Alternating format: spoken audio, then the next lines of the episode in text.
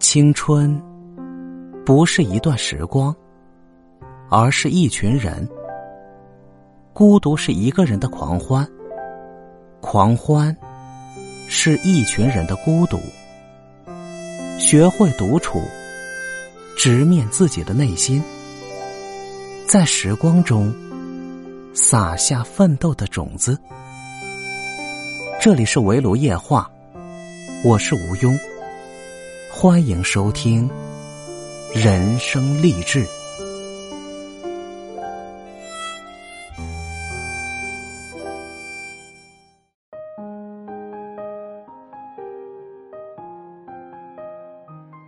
Hello，各位亲爱的小伙伴，大家好，这里是围炉夜话，我是吴庸，欢迎收听人生励志。本期要和大家分享的内容是：三十五岁选择离开深圳。作者：菲奥娜。我是主动被深圳淘汰的人。三十五岁的外甥女，这次下定了离开深圳的决心。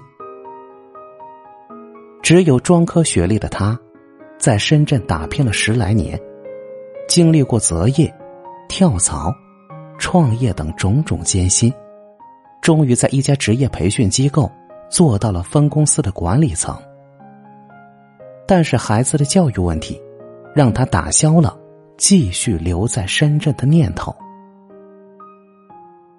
离职前，他的工作主要是解决培训机构学员的投诉，了解用人单位的需求，推荐学员就业，几乎每天都要加班到晚上十一点左右，半夜还要组饭局，跟学员或者合作伙伴联络感情。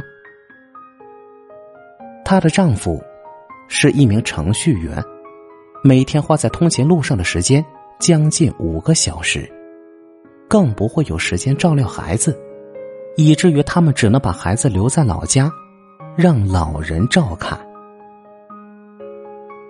夫妻俩在一线城市挣钱，当然可以给生活在小城市的孩子提供相对优越的物质条件，但是精神上的陪伴。始终是欠缺的。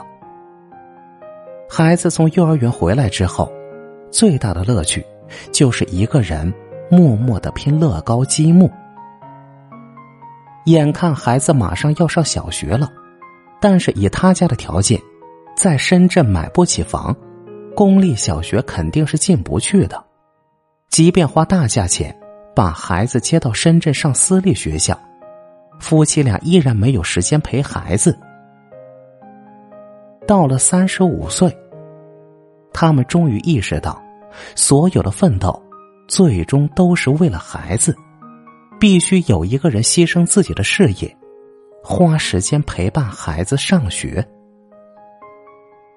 于是，他们选择了一个折中的方案，把户口迁到房价相对平稳的武汉，让孩子在武汉上公立学校。以后大人也有就业或者创业的平台。在深圳，有这种想法的程序员并不少。过了职业黄金期，如果要找一个适合生活和就业的城市，武汉是个不错的选择。这一度导致武汉某些楼盘价格上涨。外甥女回忆，她第一次到深圳时，特别冲动。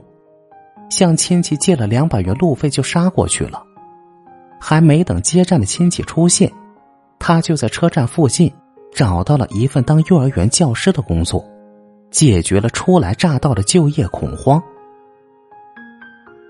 来了就是深圳人，不是一句空话。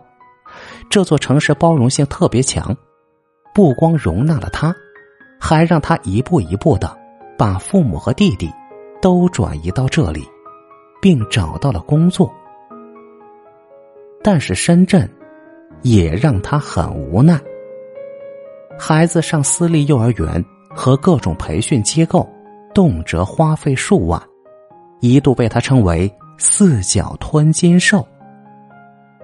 今年年初，他跟朋友合伙创业失败之后，投进去的十几万元打了水漂，之前投资的比特币也凉了。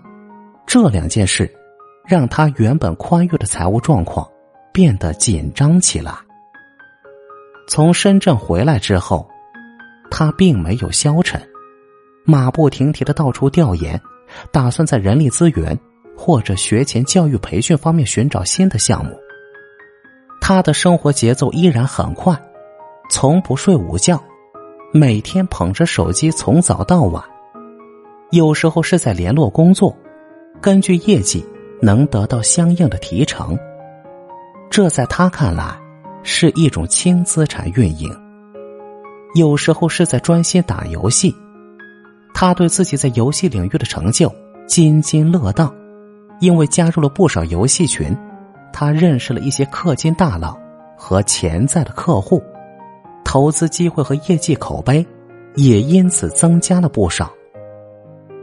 谈起他获得的人脉和收益，他露出了疲倦的笑容。玩游戏也是为了工作呀。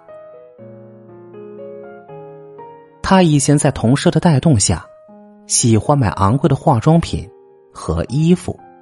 这样的消费水平，让他并没有存下多少钱。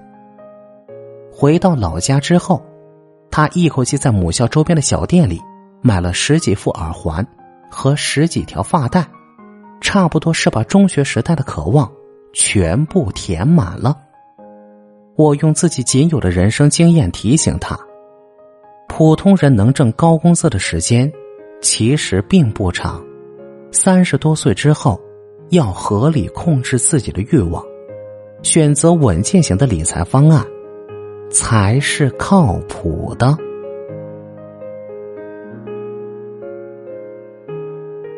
本期节目到这里就结束了，感谢您的收听。